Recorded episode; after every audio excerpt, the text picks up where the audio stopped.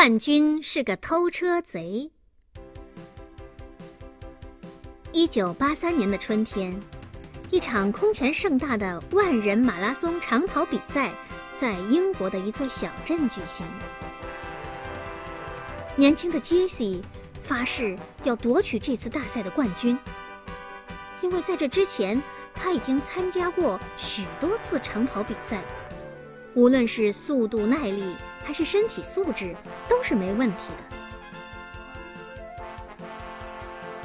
早晨，太阳刚刚升起，比赛就开始了。杰西像离弦的箭，飞快向前跑去。一路上，大家你追我赶，争先恐后。有个黑人运动员，简直像一匹脱缰的野马，跑得飞快，才跑了十五公里。就把所有的运动员甩得很远。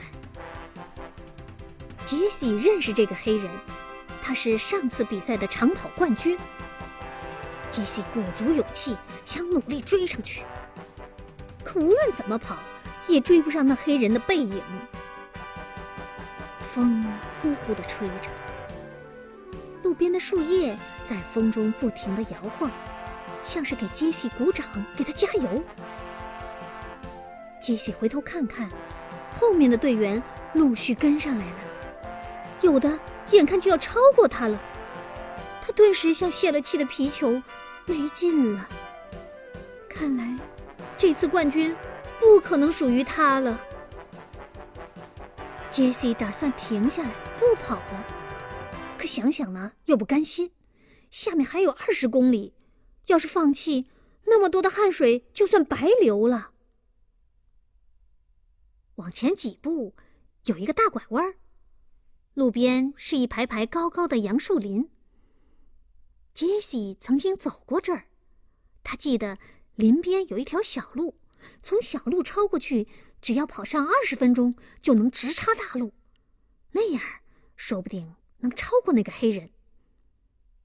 他这样想着，心一横，一头钻进路边的草丛。透过草丛，他看见运动员们三三两两的从他面前经过，幸好没人发现他的秘密。杰西站起身，飞快沿着小路向前跑。这个时候，太阳钻进了云层，好像不好意思看他。林中的小鸟也不再唱了，它们好像不愿意为杰西鼓劲儿加油。林外的大路上静悄悄的，一个人也没有。杰西心想：莫不是所有的人都没有上来？他激动的心砰砰直跳，看来这回冠军肯定是我的了。正感到得意呢，路边的大喇叭响了：“请注意，领先的运动员请注意，只剩最后五公里了。”加油啊！怎么还有五公里？他一抬头，发现那个黑人的背影正在离他一百米的正前方慢慢移动着。显然，他已经没有多少力气了。但是，杰西想要超过他，也不是一件容易的事。杰西一扭头，意外的看见。路边有一间农舍，门口的篱笆边靠着一辆自行车，那是小屋的主人下地用的。杰西心头不禁一阵狂喜，有办法了！他一个纵身跑过去，看左右无人，便飞身上了车，顺着农舍边的小路一个劲儿的往前骑。这条小路和大路几乎是平行的，隔着一排排杨树，隐约能看见那个黑人正没命的向前跑。杰西暗暗得意，心里想：“哼，你跑吧，跑到死也跑不过我这两个轮子的自行车呀！”三公里，两公里，离终点越来越近了。杰西仿佛听见了人们的呐喊声、欢呼声。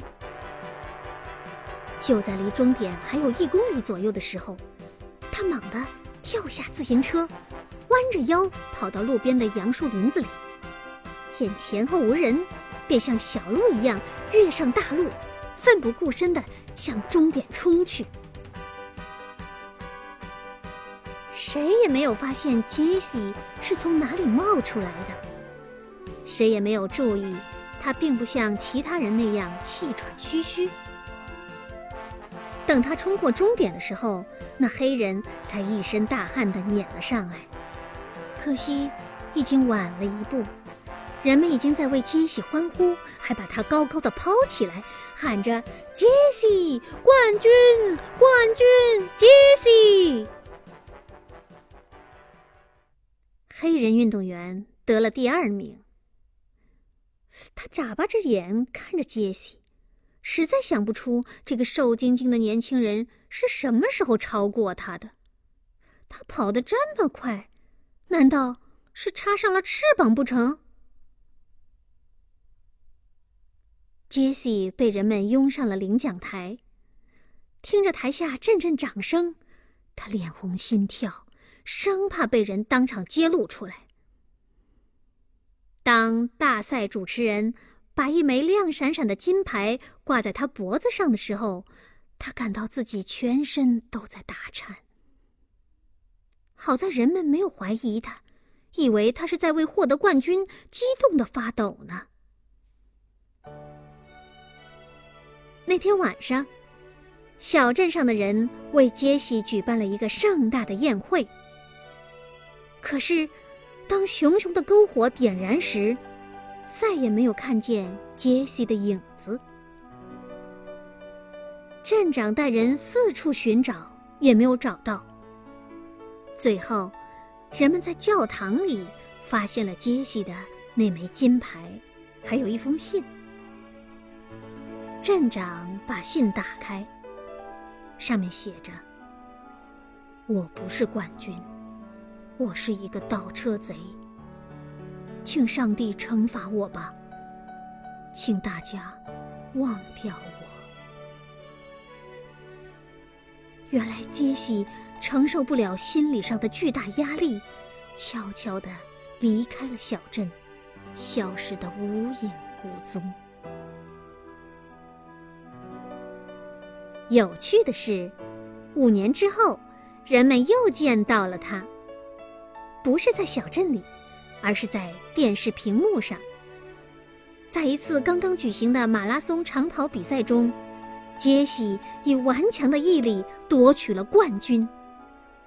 这是真正的冠军，没有一点水分的冠军。